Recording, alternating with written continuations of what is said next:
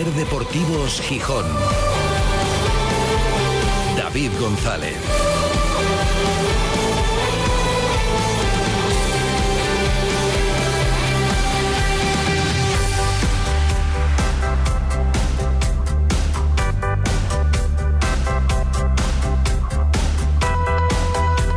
Miércoles 28 de febrero de 2024. Buenas tardes, bienvenidas, bienvenidos a Ser Deportivos Gijón. En 2017, ¿sabéis dónde estaba el Mallorca? Pues estaba descendiendo a Segunda B, la por entonces Segunda B, hace siete años. Eh, terminaba aquella temporada bajando fuera del fútbol profesional.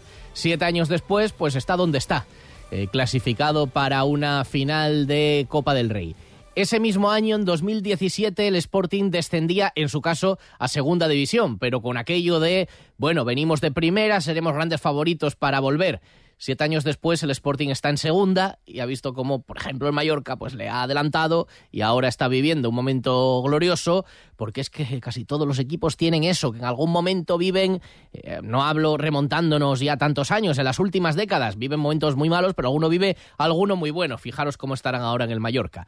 Con la Real Sociedad ya no vamos ni a hablar porque pues, nos podemos remontar al ascenso de 2008. El Sporting le quitó aquel ascenso entre comillas, a la Real Sociedad, ganó un año de ventaja. Bueno, pues lo que se ha hecho en este tiempo entre unos y otros. En fin, poco hemos tenido que llevarnos a la boca y cuándo tocará al sportinguismo vivir algo así. En lo deportivo, en este tiempo, desde 2017, desde luego, pero incluso remontándonos a aquel año 2008, pues hemos vivido algunos años de primera división desde entonces, desde 2008, desde 2017 ninguno, pero pocos éxitos deportivos.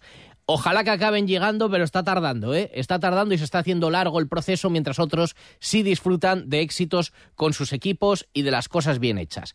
Em, y luego hablando de cosas bien hechas, mal hechas o de cosas hechas em, y de otras cosas a las que tampoco por aquí de momento se puede aspirar, está el asunto del Mundial. Gran repercusión ha tenido tanto los comentarios como en la propia prensa, en los medios de comunicación, la entrevista ayer de la alcaldesa Carmen Morillón en Hoy por Hoy Gijón, contando en esta emisora, bueno, pues los motivos, la cronología de los hechos y los motivos que le llevaban a no firmar el acuerdo con la FIFA. La candidatura de Gijón parece completamente descartada después de escuchar con esta contundencia a la alcaldesa Carmen Morillón. Lo que se pedía al ayuntamiento era entregar las llaves a la FIFA y las, las claves de las cuentas del ayuntamiento. Usted deme las llaves, deme las claves de las cuentas y luego si son 30, 30, 40, 50. Y oiga, no podemos, no, no se puede hipotecar el futuro de Gijón por dos partidos de un mundial. A mí me hubiera gustado otra cosa, que más quiere un alcalde que festivales e inauguraciones de obras a todas las horas. Pero un alcalde no puede meter a un ayuntamiento de donde sabe, porque tiene informes, que no puede salir. El asunto parece visto para sentencia, aunque no será por margen, no será por tiempo.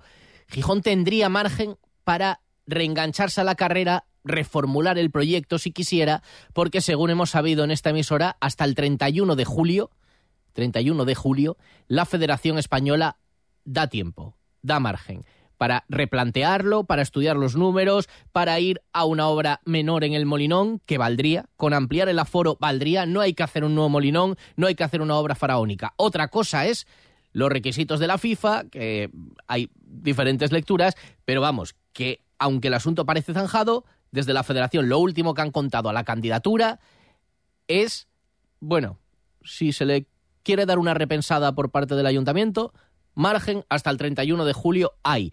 Pero habría que prácticamente empezar el proyecto de cero. Pues sí, casi otra vez de cero. Y con asuntos que deberían haberse tratado ya en este año y medio y no se ha hecho. Manfredo Álvarez, buenas tardes. Hola, buenas tardes. Porque eh, a veces nos planteamos, y es verdad, y es lógico, ¿eh? Pero ¿por qué otros sí tiran para adelante y Gijón no? Bueno, hemos dicho, ¿quiénes tiran para adelante? ¿Qué ciudades son las que están sacando adelante? Más allá de la casuística de cada uno, qué capacidad tienen, qué infraestructuras tienen, qué población tienen, todo eso. Algunas otras, pues, ¿por qué La Coruña tira para adelante? Cada eh, escenario tiene su casuística, su situación, su estadio, sus particularidades. Aquí hay algunos asuntos que sorprende que no se hayan abordado, en el caso de la candidatura de Gijón. Uno, por ejemplo, hemos estado en ello las últimas horas, es En el Molinón, desde su reforma, hay unos locales de, bueno, principalmente de hostelería, pero no solo, un gimnasio, una clínica, empresas de trabajo temporal, bueno, hay un montón de negocios cuya situación se debería haber abordado. Y en este año y medio, cuando ya se planteaba que había que firmarlo, hemos podido confirmar que desde la candidatura nadie se ha dirigido a, no ya a los inquilinos, que también, sino a la propiedad de esos locales para decir, oigan, que vamos a hacer obra, que ustedes van a tener que salir de aquí, que se van a cambiar sus locales. Nadie, ¿verdad? Nadie. sorprende que más allá de un contacto superficial con los dueños de los locales, que es la empresa Cafento, que se, los compró posteriormente a, a Procoin, que fue los primeros propietarios a raíz de la reforma del 2010, esa empresa constructora eh, quebró y, Cafento se hizo con, con la propiedad de esos locales que están arrendados en su totalidad con un éxito muy superior a lo que se esperaba en un principio. Por supuesto, porque la zona se ha revitalizado y por encima de las expectativas. Y es, un detalle muy importante que creo que no se ha tenido en cuenta en ningún momento por parte del Grupo Orlegui, al menos no lo, ha afrontado eh, como se debería de haber hecho. ¿no? Eh, nosotros hemos podido conocer que más allá de un contacto superficial el pasado verano con los dueños de Cafento y que se les invitó a la presentación del proyecto de reforma, no hubo más con la sorpresa de los dueños de los locales de ver una reforma del Molinón que afecta a esos locales sin contar ni con los dueños ni con los arrendatarios. Claro, eh, es, una, es un tema que, tiene difícil solución. De, de mano ya eh, es, es una vía muerta, o sea, una imposibilidad de la primera opción que tenía el Grupo Orlegui, que era hacer un estadio nuevo al lado del Molinón. Porque ¿qué pasa con esos locales que todavía tienen 27 años de, de alquiler Muchos De ellos habían firmado por 40 años y quedan 27. Eso es. Y, eh, bueno, una vez descartado la, posibilidad de mover el Molinón y que se mantenga en su sitio, precisamente para preservar también que sea el estadio más antiguo del fútbol español, eh, lo que no se puede hacer es no contar con los dueños de esos locales. ¿Qué haces? Eh, mientras se, se celebra, eh, se realizan las obras, se cierran los locales, ¿quién paga ese lucro cesante? ¿Se ha hablado eso con el ayuntamiento? ¿Se ha hablado con la el ayuntamiento como, dueño del estadio. Bueno, ayer la alcaldesa entendía que de esas indemnizaciones, porque evidentemente lo primero que hace una empresa que, que teniendo un contrato en vigor por 27 años o por los años que sean, eh, se cesa su actividad, lo primero es que puede paralizar las obras seguramente por vía judicial y lo segundo es reclamar en todo caso una indemnización. Y ayer decía la alcaldesa que esas indemnizaciones, de ser así, debería hacerse cargo el consistorio, el ayuntamiento, aunque fuera parar durante, aunque luego no afectara, pero FIFA dijera, yo de esos espacios del estadio... Eso, habría que verlo porque... Puedo disponer. Molinón Espacio Urbano, que es como llama la familia mm. Café en toda esa zona, em, al final son los responsables, porque el ayuntamiento es, el dueño de, diríamos, de toda la estructura, pero eso está alquilado. O sea, hay no sé si, si, eh, cabría una responsabilidad subsidiaria, pero en cualquier caso, tú imagínate que se comience una reforma. Si, Ayer la alcaldesa entendía que sí, que si esa actividad cesaba, el ayuntamiento sería responsable o ante los inquilinos o ante la propiedad que reclamara, oiga, que yo esto lo tenía por 40 años. Tú imagínate que, con que haya solo una empresa, que sea, por ejemplo, Metropolitan, que ha invertido ahí un dineral de millones de euros, eh, vaya el juez y diga, oiga, que yo no quiero que me paralicen eh, la actividad. lo normal es que un juez paralice toda la obra. O sea, que no se iba a ningún sitio sin contar con los inquilinos y los dueños de esos locales y el dueño de esos locales.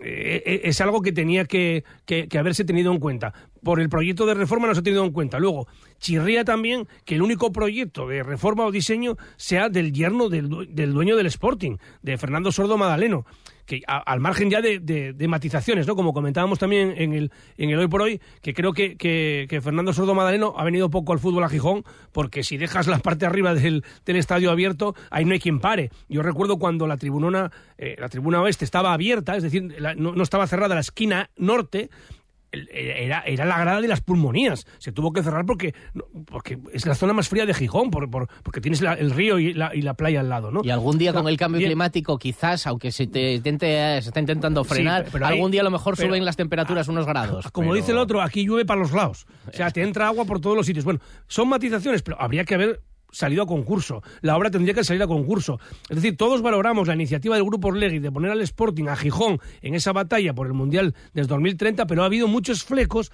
que, que, no se han tratado o directamente es un tira que libres, ¿no? Entonces, de ahí que sea razonable la postura del Ayuntamiento de Gijón. Llegados a este punto, sin saber quién va a poner el dinero, que digan, oye, es que tengo unos locales, es que tengo eh, eh, que firmar un contrato en el que me responsabilizo de todo en el caso de que los demás no respondan. Y luego ya no parece serio lo que acabas de decir tú. Primero, que se iba a costar 330 millones, luego 300, luego 150 y ahora parece que la Federación Española te está diciendo, no, es que igual lo puedes hacer por 50. O sea, por seis veces menos por la tercera parte del, último proyecto. Entonces, no sé, eh, ahora es cuando a lo mejor estamos viendo que nos hacía mucha ilusión que Gijón volviera a ser sede del Mundial. Yo tuve la fortuna de vivirlo en el 82. Desde luego, las exigencias de la FIFA y las exigencias de la Federación a la hora de reformar los estadios no tenían nada que ver, aparte de que había más ayudas eh, de la Administración.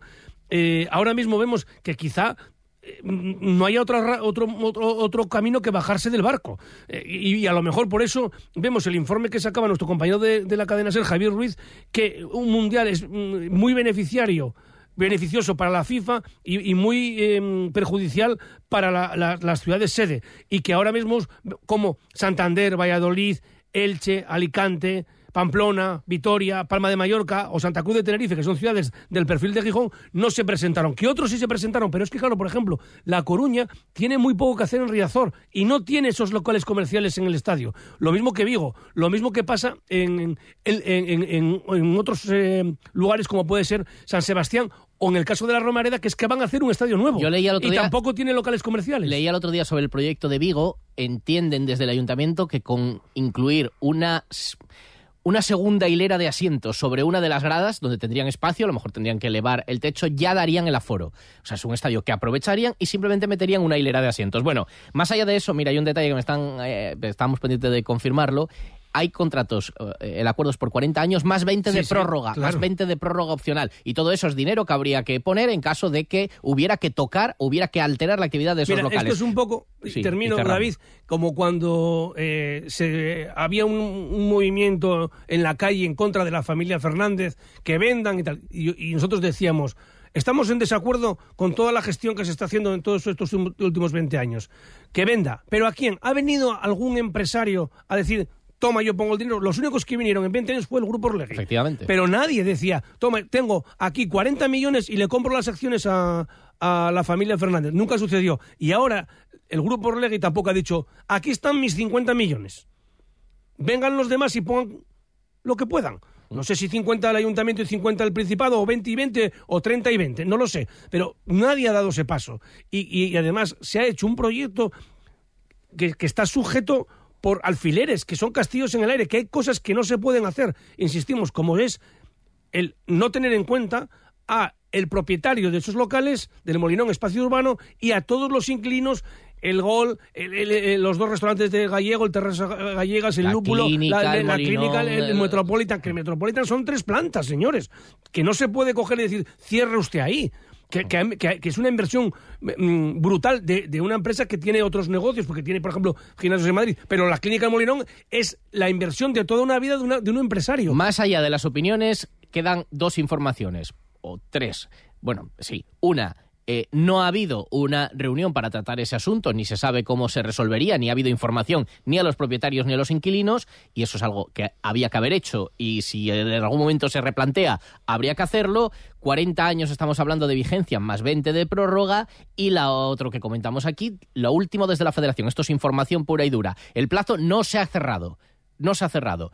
Si hubiera posibilidad de replantear el proyecto, hasta el 31 de julio hasta el mes de julio, sí, 31, hay margen, es lo que ha transmitido la Federación Española. A mí me, extrañaría mucho que el ayuntamiento se volviera a embarcar en esta batalla. No estamos diciendo que, vaya a suceder. Pero si de verdad se puede reformar el Molinón con, un diseño mucho más eh, asequible y que modernice igualmente el estadio, pues listo. Eh, creo que Osasuna ha hecho un estadio casi cinco estrellas, cuatro o cinco estrellas, y no sé si le llegó a 70 millones. Bueno, pues a lo mejor el Molinón, partiendo de la base donde está, igual se puede hacer una reforma de ese perfil y serían unos costes mucho más asequibles, aunque llegados a ese punto diríamos, ¿qué hicimos este año entonces? ¿Qué se hizo en este año y medio más que eh, tirar fuegos de artificio. Otro debate son las condiciones de la FIFA. Esa es otra. pero eso es otro debate. Eh, enseguida escuchamos lo meramente deportivo, que, bueno, no va más allá de los preparativos con la posible vuelta de Campuzano en el partido frente al Albacete. Vamos a escuchar ahora a Diego Sánchez, el defensa rojo y blanco, que últimamente está entrando en los planes, y que asume que partidos como el de este viernes, evidentemente, y ahora ya, cada vez que se acerca al final, cada vez son más definitivos, em, es un momento clave. Todos los partidos de la temporada son importantes y es cierto que ahora al final se va definiendo un poco a lo que puede aspirar cada equipo. Eh, nos caímos del playoff, pero si te pones a ver la clasificación, estamos a, a cuatro puntos del ascenso directo. Está todo muy igualado, del décimo para, para arriba puede pasar cualquier cosa, quedan muchos puntos en juego todavía, pero bueno, como tú dices, sí es cierto que, ahora al final cada equipo se va poniendo un poquito en su lugar y por lo que puede optar a final de temporada y, y, como te digo, pues para mí son importantes todos los partidos de temporada. Y este es clave por el factor clasificatorio, por el factor dinámica, por el factor molinón, por el rival que hay enfrente, por muchas cosas. Y en el tramo final del programa toca Manfredo Teca y hoy hablaremos siempre en el recuerdo. Ayer se cumplía el aniversario sexto de triste aniversario de su pérdida de Kini y de una de las etapas de la vida y la trayectoria de Kini, Manfredo. Sí, mira que hemos tocado capítulos de la vida de Kini, pero nos quedaba uno. Hemos hablado de su secuestro, de, las dos fases en el Sporting, en la selección, de su grave lesión en Hull, pero nos quedó su etapa en, Barcelona y cómo se gestó su traspaso. Pues Vamos a hablar de eso. Eh, hablamos de la etapa de Kini en el Fútbol Club Barcelona, 3 y 36 Seguimos. Ser Deportivos Gijón. David González. El análisis del Sporting, el debate, la polémica, la elección de los mejores cada lunes a las 3 y 20 los invitados más destacados opinan junto a David González y Manfredo Álvarez en la tertulia de referencia del Sportinguismo, la de Ser Deportivos Gijón, desde el restaurante Villavista.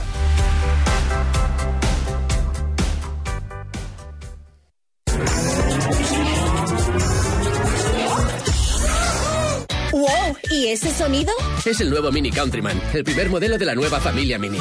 Más alto, más espacioso, más inteligente. El Mini de tus sueños. Y ya está aquí. Me encanta. ¿Eh? ¿A dónde vas? Me voy a probarlo ahora mismo.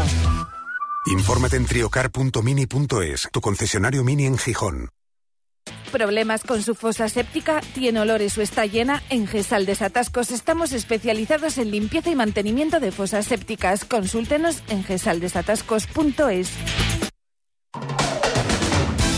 Fripastur crece y queremos mostrarte todas nuestras novedades. Celebramos nuestro primer salón de gustación con más de 15 espacios gastronómicos de las mejores marcas del país, show cooking, música ambiente y muchas sorpresas más. Te esperamos el 5 de marzo en el pabellón 1 de la Feria de Muestras de Gijón a partir de las 11. Fripastur, tu distribuidor de alimentación. Eventos solo para profesionales.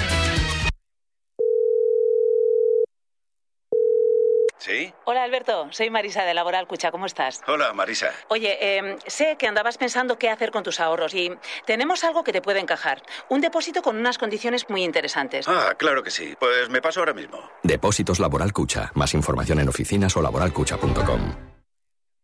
Spa Residencia Felechosa, relax y bienestar en el Alto Ayer. Nada como una buena hidroterapia en el Spa de Felechosa para recuperarse, fortalecer tu sistema inmune y poner a punto tu cuerpo. Visítanos en tus escapadas a Fuentes de Invierno. Abrimos todos los días por la tarde y fin de semana y festivos también de mañanas. Reservas en el 985 48 75 86 o en spa arroba residenciaspafelechosa.com. Ser Deportivos Gijón. David González. Son las 3 y 38 desde el Náutico para toda Asturias, emitiendo en directo Ser Gijón, Ser Avilés y Ser Cangas de Onís. Y para el mundo a través de nuestra web, sergijón.com, de la aplicación de la Ser y de Ser Podcast, de la radio para llevar. Con 14 grados de temperatura, cielo cubierto y a falta de un entrenamiento, solo un entrenamiento ya, antes de que el Sporting reciba al Albacete en el Molinón. La buena noticia de las últimas horas es que parece que Víctor Campuzano llega para el partido y será una alternativa más para el ataque del Sporting. Hoy ya no está en el parte médico, ha podido entrenar con el grupo, así que parece que recortará algo los plazos de recuperación y podrá estar al menos en la convocatoria. Rubén Yáñez está en la recta final ya de su recuperación, el portero, y bueno, el resto de lesionados pues siguen con Cristian Rivera, con Cali Izquierdoz, con Gio Zarfino, eh, tratando de recuperarse para estar lo antes posible. No llegarán estos últimos para el partido de este viernes en el Molinón, que lo dicho, es muy importante. Es muy importante porque el equipo se está cayendo, en la clasificación ha caído, es verdad que poco, o sea que está a tiro de todo, la situación no es ni mucho menos alarmante, pero la dinámica es preocupante. Alarmante no es. Hay que reaccionar pronto, pero hay muchísimo margen para la reacción y el Sporting sigue siendo candidato a todo. Al ascenso directo también. También está a cuatro puntos. Y hay algunos equipos por en medio, pero no muchos. El Sporting está fuera de playoff por diferencia de goles. O sea, es que está ahí empatado a puntos con el sexto clasificado. Pero hombre, la dinámica hay que asumir que no es buena, no es nada buena y que no está el Sporting en un buen momento. Un equipo que gana dos partidos de once, pues evidentemente está en un momento un tanto preocupante y hay que recuperarlo. El Sporting es el cuarto peor equipo de las últimas once jornadas. El tercer peor equipo es el Albacete, que viene el viernes y bueno, nos cuentan compañeros de Albacete que eh, están fatal, que están en un momento eh, horrible, fuera de casa no ganan desde octubre. El Sporting evidentemente está mejor, tiene capacidad, demostró en la primera vuelta ser un equipo muy competitivo, ahora hay que demostrarlo también en la segunda. ¿Qué está fallando eh, últimamente? ¿Qué tiene que recuperar el equipo? Se lo preguntaban hoy a Diego Sánchez, al canterano rojiblanco en mareo? Bueno, yo creo que las cosas se están haciendo bien. Si es cierto que igual no estamos igual de finos que al principio de temporada que, que llegábamos y nos entraba todo, pero creo que estamos generando ocasiones, que estamos poniendo al rival en apuros, pero bueno, sí es cierto que nos falta ese poquito más de tranquilidad, igual te da los resultados, pero, pero estamos tranquilos, tenemos que seguir la misma línea, eh, hacernos todavía más fuertes en casa, seguir sumando fuera para estar allá arriba y como te digo, el equipo está tranquilo, está confiado y nada, seguir en esa línea. Un Diego Sánchez que últimamente se ha colado en los once del, del entrenador, ya no tanto como lateral, sino que figura más en los planes como central. Él dice que sigue siendo lateral, que bueno, que se puede adaptar a las posiciones, pero que no se le olvida lo que es como lateral y que habla de un momento fundamental. Todos los partidos de la temporada son importantes y es cierto que ahora al final se va definiendo un poco a lo que puede aspirar cada equipo. Eh, nos caímos del playoff, pero si te pones a ver la clasificación estamos a, a cuatro puntos del ascenso directo. Está todo muy igualado, del décimo para, para arriba puede pasar cualquier cosa, quedan muchos puntos en juego todavía, pero bueno, como tú dices, sí es cierto que, ahora al final cada equipo se va poniendo un poquito en su lugar y por lo que puede optar a final de temporada y, y, como te digo, pues para mí son importantes todos los partidos de temporada. Son todos importantes, pero evidentemente este parece que llega en un momento clave y es una oportunidad buena para ganar. Bueno, el horario seguramente no es el mejor, pero tampoco el peor. Un viernes no es a las nueve, es a las ocho y media. Em, seguro que habrá buena entrada en el Molinón. Nos consta también que van a venir algunos aficionados del Albacete, pero evidentemente la mayoría estarán con el Sporting apoyándole en un partido importante con un vestuario que dice Diego Sánchez. Bueno, es verdad que saben que últimamente no están tan bien como en momentos anteriores, que les está costando más, lo que decía, que hay que recuperar un poco esa chispa, pero dice el canterano que no hay nervios, que están tranquilos. No podemos escuchar a Diego Sánchez diciendo que están tranquilos. Bueno, pues creedme, ha dicho que, que están tranquilos. Hacemos una pequeña parada y enseguida, sí, ahora sí. Diego Sánchez del vestuario está tranquilo. Estamos tranquilos, estamos confiados, eh, tenemos mucha confianza en el equipo, en nosotros mismos. Dentro del vestuario se está bien, como te digo, tranquilos, eh, pensando ya en Albacete y nada, día a día sabemos que, que, queda mucho todavía, que nos vamos a jugar todo al final y, y, tenemos que estar concentrados básicamente en el día a día para que nada nos distraiga y poder llevarnos la victoria contra el Albacete. Mañana escucharemos a Miguel Ángel Ramírez, el entrenador, porque ya mañana, jueves, será la rueda de prensa para la convocatoria, evidentemente, siendo en casa, esperar hasta el viernes, aunque la novedad que se espera, pues es sencillamente, si no pasa nada en el entrenamiento de mañana, como antes decíamos, el regreso de Víctor Campuzano como alternativa para el ataque. Por otro lado, el comité, perdón, la comisión bueno, ahora tiene un nombre bastante más complicado, pero si decimos antiviolencia, todo lo entenderéis ha propuesto multa de 10.000 euros, 10.000 euros al Sporting por, eh, todavía están analizando la jornada del derby. Y es concretamente, no es por eh, la, mm, el tifo en el que aparecía que aparecía Gargamel, los pitufos, el perro patán allí tirado y tal, eh, muerto, no. Hace referencia antiviolencia a tres pancartas que aparecieron que ponía todo reino tiene sus bufones. Tema ofensivo, incluyen un tema ofensivo, dice la denuncia de antiviolencia, por, por eso proponen 10.000 euros de multa para el Sporting. Son las 4 menos cuarto. Ahora sí, hacemos una parada y enseguida recordamos la figura de Kini ayer. Le recordamos en el triste aniversario de su fallecimiento y hoy vamos a repasar su etapa en el Barcelona. Cuando todo sube, ándate con ojo. Ahorra con tus 29 de Sol Optical. 29 gafas graduadas por solo 29 euros. 29. Tus nuevas gafas para ver y disfrutar. En Gijón, Centro Comercial Los Fresnos y Paseo Begoña. Infórmate en soloptical.com. Sol Optical. Solo grandes ópticas. ¿Buscas coche al mejor precio garantizado y con seguro gratis? Apunta 1, 2 y 3 de marzo en Oviedo, primera feria de vehículos de ocasión del Grupo Resnova. Más de 400 vehículos de ocasión de todas las marcas. Vehículos de reestreno con hasta 6 años de antigüedad. Una oportunidad única. Grupo Resnova liquida todo su stock de ocasión con descuentos de hasta 7.500 euros y seguro gratis de regalo o descuento equivalente. ¿A qué esperas? Primera feria de vehículo de ocasión Resnova de Oviedo, en Cerdeño, al lado del antiguo Hotel Las Lomas. No dejes pasar tu ocasión. ¡Qué golazo en el derby, David! ¡Qué golazo! ¡Gol! El final de temporada del Sporting promete emociones fuertes. Y en la SER te las vamos a contar. Vive los partidos definitivos para el Sporting en Carrusel Deportivo, en Ser Gijón, con el patrocinio de... Instalaciones Aracho, expertos en fontanería, calefacción, gas y energías renovables con más de 30 años de experiencia en Calle Mon 21. Pescadería Carlos, una de las más reconocidas pescaderías de Gijón por sus pescados y mariscos en Usandizaga 23, servicio a domicilio. Reipa Maquinaria para Jardinería, el proveedor de tu cortacésped Husqvarna en Gijón. Escalera Fisioterapia, te ayudamos a buscar la solución con los mejores tratamientos para lesiones ocasionadas en el trabajo, deporte o rutina diaria en Avenida Constitución 11. Sidrería Restaurante Villalucía, exquisitos menús diarios, arroz con bugre y gran parrilla de carbón con servicio a domicilio. Benz Motors, tu taller multimarca especializado en Mercedes y Mitsubishi en el polígono Bancunión 2, Gijón. ¿Crees que todos los sofás son iguales? Prueba un sofá Crenford y cambiarás de idea al instante. Crenford Sofás, aprovechate de las rebajas de Crenford. Sofás de calidad a precios de fábrica. Crenford Sofás, diseñamos, creamos y personalizamos el sofá de tus sueños. Crenford Sofás, carretera Oviedo, Gijón, kilómetro 11, Prubia o crenford.es. Crenford Sofás, rebajas a precios de fábrica.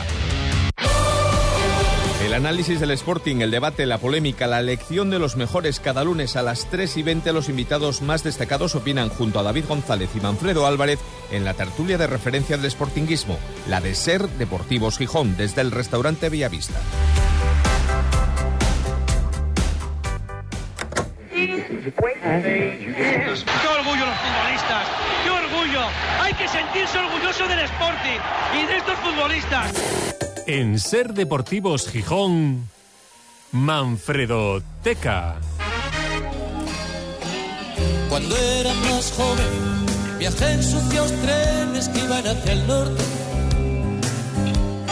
Enseguida entramos en el tema de hoy de la Manfredoteca, pero sigue Manfredo Álvarez ahí indagando. Hacíamos referencia antes a cuánto había costado la reforma para ponerlo como un estadio del siglo XXI del Reino de Navarra, del estadio de Osasuna. Sí, ¿Cuánto le costó? Que ha quedado muy bien y no llega a los 40.000 espectadores, pero es un estadio precioso y le costó 23 millones de euros.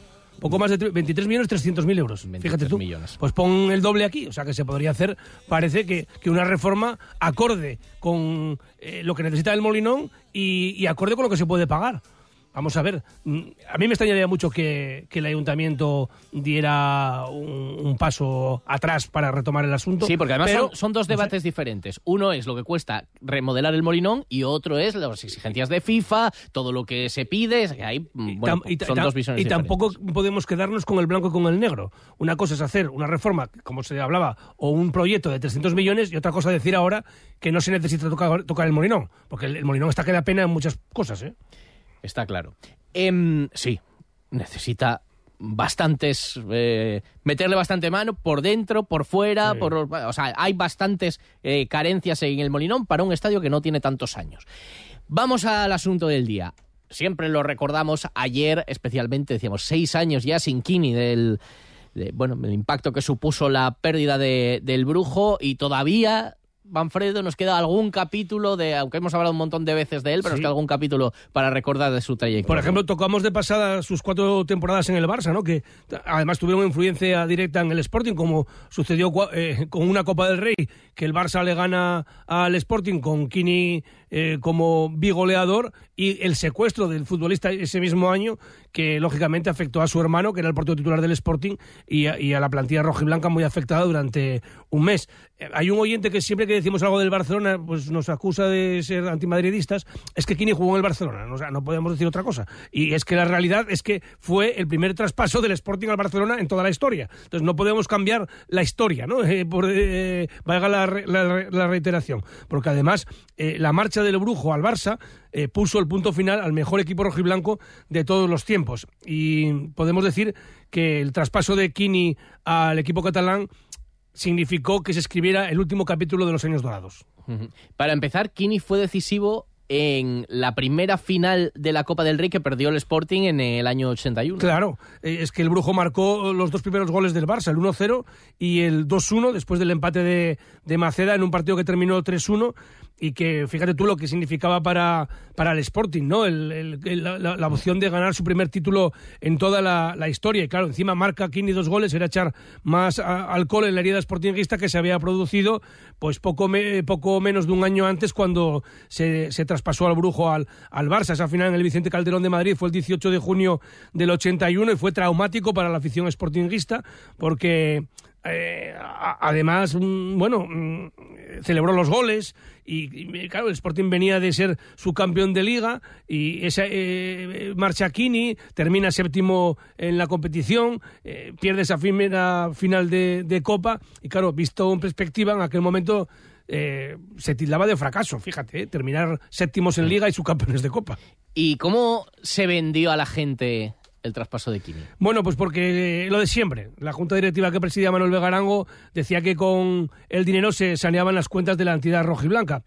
Otros, como la Real Sociedad, no vendieron a ninguna de sus estrellas, ni a Zamora, ni a Satrústegui, ni a López Ufarte, y al final acabaron ganando dos ligas, ¿no? Y ese traspaso de, de Kini al Barcelona se, se cerró porque ya desde cuatro o cinco años antes se venía hablando del interés de- del Real Madrid y, de- y del Barça en fichar a, a Kini, porque, claro, venía de, de ganar Pichichis en primera división. Goleador de aquel nivel. Carlos Méndez Cuervo se negó en rotundo, eh, que era presidente del Sporting a principios de los años eh, 70. A mediados era Ángel Viejo Felio y, y tampoco eh, quiso traspasar a, a Kini. Se aferraban al derecho de retención. Además, aunque el jugador había manifestado en, su- en repetidas ocasiones su malestar por lo que ganaba en el Sporting, entonces había el derecho de retención, que era una normativa leonina que ataba a los futbolistas con una mínima subida salarial a la finalización de los contratos. Y además es que en aquella época, en los años 70, no se manejaba ni de lejos el dinero que, que- que ahora se, se, se mueve en el fútbol, ¿no?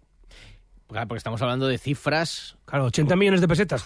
Ahora Eh, son- 480.000 euros por un futbolista que había ganado cinco pichichis. Claro. O sea, ¿cuánto? 480. Se había ganado tres O sea, en no- primera y no- dos en segunda. No llega al medio millón de euros. Claro. Eso no se paga ahora ni por, ni Claro. por un jugador de segunda Pero división. fíjate de qué están hablando, ¿eh? Había ganado el Pichichi tres veces en primera y dos en segunda. Pero, pero bueno, por Chorruca, ¿cuánto pagó el Atlético de Bilbao? Eh, 35 millones de, de pesetas, eh, o sea, 190.000 euros más o menos, o sea, y había sido una Menos de cuestión la mitad. eh, había sido una cuestión de estado ya entonces, ¿eh? Ya. Era el primer traspaso del Sporting eh, en su historia y había se había provocado una reunión de los socios compromisarios, se les consultaba a la junta directiva de esos socios y era entre traspasar a Kini o a Churruca y se decidió traspasar a, a Churruca al Atleti de Bilbao y con parte de ese dinero es con- como se empezó la escuela de fútbol de mareo. ¿Y qué reacción hubo de la gente, de la afición a la venta de Kini? Bueno, pues la verdad que fue un- una cuestión de estado, ¿no? Fíjate que cuando Kini le marca esos dos goles al, al Sporting en la final de Copa eh, y los celebra, en muchos eh, bares de, de Asturias que tenían las fotos de Kini le dieron la vuelta. Y, y, a- yo recuerdo incluso carteles de eh, que se ponían prohibido hablar de Kini y cosas así porque había sido bueno un, un palo muy gordo, ¿no? Se entendió como una puñalada y así narraba, por ejemplo, José Ángel de la Casa el segundo gol de Kini en esa final de- del Calderón frente al Barça. Ha quedado, sin embargo, en el suelo un jugador del Sporting, es redondo, concretamente. Kini aprovecha la oportunidad y marca el 2 a 1. Aprovechó la oportunidad. Kini. Fíjate que Kini dijo después de esa final de Copa del Rey que era el único capítulo que borraría de, de su etapa deportiva.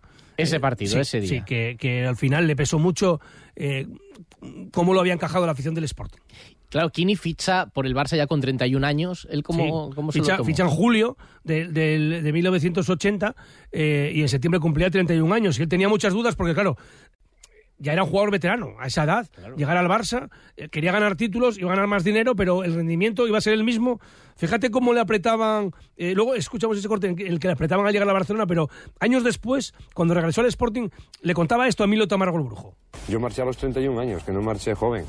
A los 31 años, que nadie eh, pensaba que, a los dos o tres años pues iba a dejar el fútbol. Estando de presidente de Garango, para mí creo que hizo la operación perfecta. Iba a traspasar a un jugador de 31 años, que es dificilísimo, porque tú sabes bien que un jugador a los 30 o 31 o 32 le dicen que es viejo y que estás para retirarte. Entonces, si a un jugador que cumple 31 años esa temporada lo traspasa y el jugador deja 80 millones en el club, creo que es la operación perfecta. Y marcharon Churruca, no ha pasado nada, marchó Marcea, marcha Macea después, marcha Mino, no sé, van marchando y marcharán muchos jugadores, pero la gente se tiene que dar cuenta que es la ley de vida y que es lógico que la gente quiere pues ganar títulos o algo así. ¿Dónde los ganas? Pues en equipos grandes. Yo si gané algún título, ¿dónde lo gané? En el Barcelona. Y en Barcelona gustó el fichaje, se le recibió como una estrella, había dudas por la edad. Era una estrella del fútbol español, pero había incógnitas que por resolver si ese rendimiento de Kini en el Sporting se iba a repetir en el Barça. Fíjate las preguntas de Luis Miguel López después de la presentación en el Camp Nou. ¿Se da cuenta, Kini, que ahora la responsabilidad va a ser enorme? Porque todos se fijarán en usted y si fracasa le dirán que ya era viejo y, si triunfa le dirán que sí, que era, de verdad era el auténtico pichiche, auténtico goleador. Bueno, es normal que es un compromiso muy grande ir al Barcelona, donde es un equipo de muchas figuras y por lo tanto va a ser eso es lo que más temo yo, llegar allí y que las cosas no te rueden bien, pero creo que si las cosas salen normalmente, pues no creo que llegue a ese extremo. Y las dudas se disiparon pronto con goles. En la segunda jornada de Liga ya le mete un gol al Español en un Barça 3 Español 1, un derby, y luego logra eh, en las dos primeras campañas dos eh, pichichis consecutivos, mm, jugando al final en cuatro temporadas con el Barça 181 partidos, anotando 101 goles. Ganó cuatro títulos como Azulgrana, una Recopa de Europa, dos Copas del Rey, una Copa de la Liga y una Supercopa de España. Escuchamos la narración del segundo gol del Barça, obra de Kini, en la final de la Recopa en el Camp Nou, frente al estándar de Lieja el 12 de mayo de 1982, partido que terminó con 2-1. Falta contra el estándar de Lieja. Atención, ahí tenemos a Kini y gol. El Barcelona por mediación de Kini y con una rapidez impresionante lanzándose la falta acaba de conseguir el segundo gol. Minuto 18 y Kini El gol de Kini en la final de la Recopa. Luego, cuando Kini vino al Molinón, fíjate lo que son las cosas, ya, ya vino en la, en la tercera jornada de la temporada 80-81. Le recibió el, el público con división de opiniones y él estuvo totalmente descentrado en el partido. Ganó el Sporting al Barça 2-1 y, y, y Kini estaba totalmente fuera aturdido, sí. Y mm, luego llega lo del secuestro en su primera temporada, en el mes de, de febrero, está un mes de vacaciones, como decía él, en, en Zaragoza. Y al día siguiente de la liberación, no hablamos nada del secuestro porque ya lo comentamos Ya en su momento, eh, ya se entrenaba. O sea, le liberan hoy y mañana ya se entrena. Y hablaba con Frederick Porta. ¿Cómo ha ido este primer entrenamiento el mes de marzo, Kini? Bueno, pues para mí un poco duro porque llevo 25 días prácticamente, bueno, prácticamente no, 25 días sin hacer nada y entonces prácticamente son unas vacaciones. Y entonces eh, volver a empezar otra vez pues cuesta mucho trabajo. Pero no obstante, estoy con mucho optimismo y creo que, no sé, que me pondré pronto enseguida. ¿Qué tal te han recibido tus compañeros? Maravillosamente, tanto ellos como la afición, como la directiva, todo, todo el pueblo español creo que se ha portado conmigo y no tengo palabras nada más que de agradecimiento. Y no puedo agradecer nada más a todos, nada más que dando las gracias porque yo allí no sabía la situación fuera. Entonces, cuando llegué a casa y me lo contaron, pues la verdad fue impresionante. Kini, eh, ¿sigues pensando en jugar el domingo? Es la última pregunta, ya te dejamos. Me gustaría mucho, pero no sé, eso va a tener que decidir el entrenador.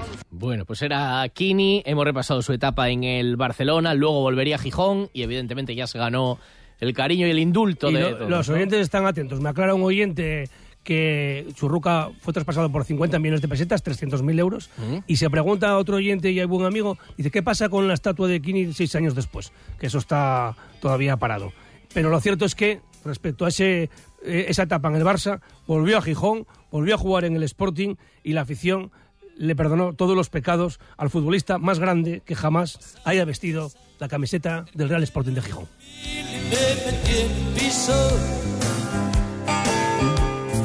Pues el recuerdo aquí ni hoy en la Manfredoteca. Mañana más Ser Deportivos Gijón. Mañana toca escuchar a los oyentes. Hay una de mensajes. Bueno, y a Ramírez, que da la rueda de prensa previa al partido del viernes. Hasta mañana.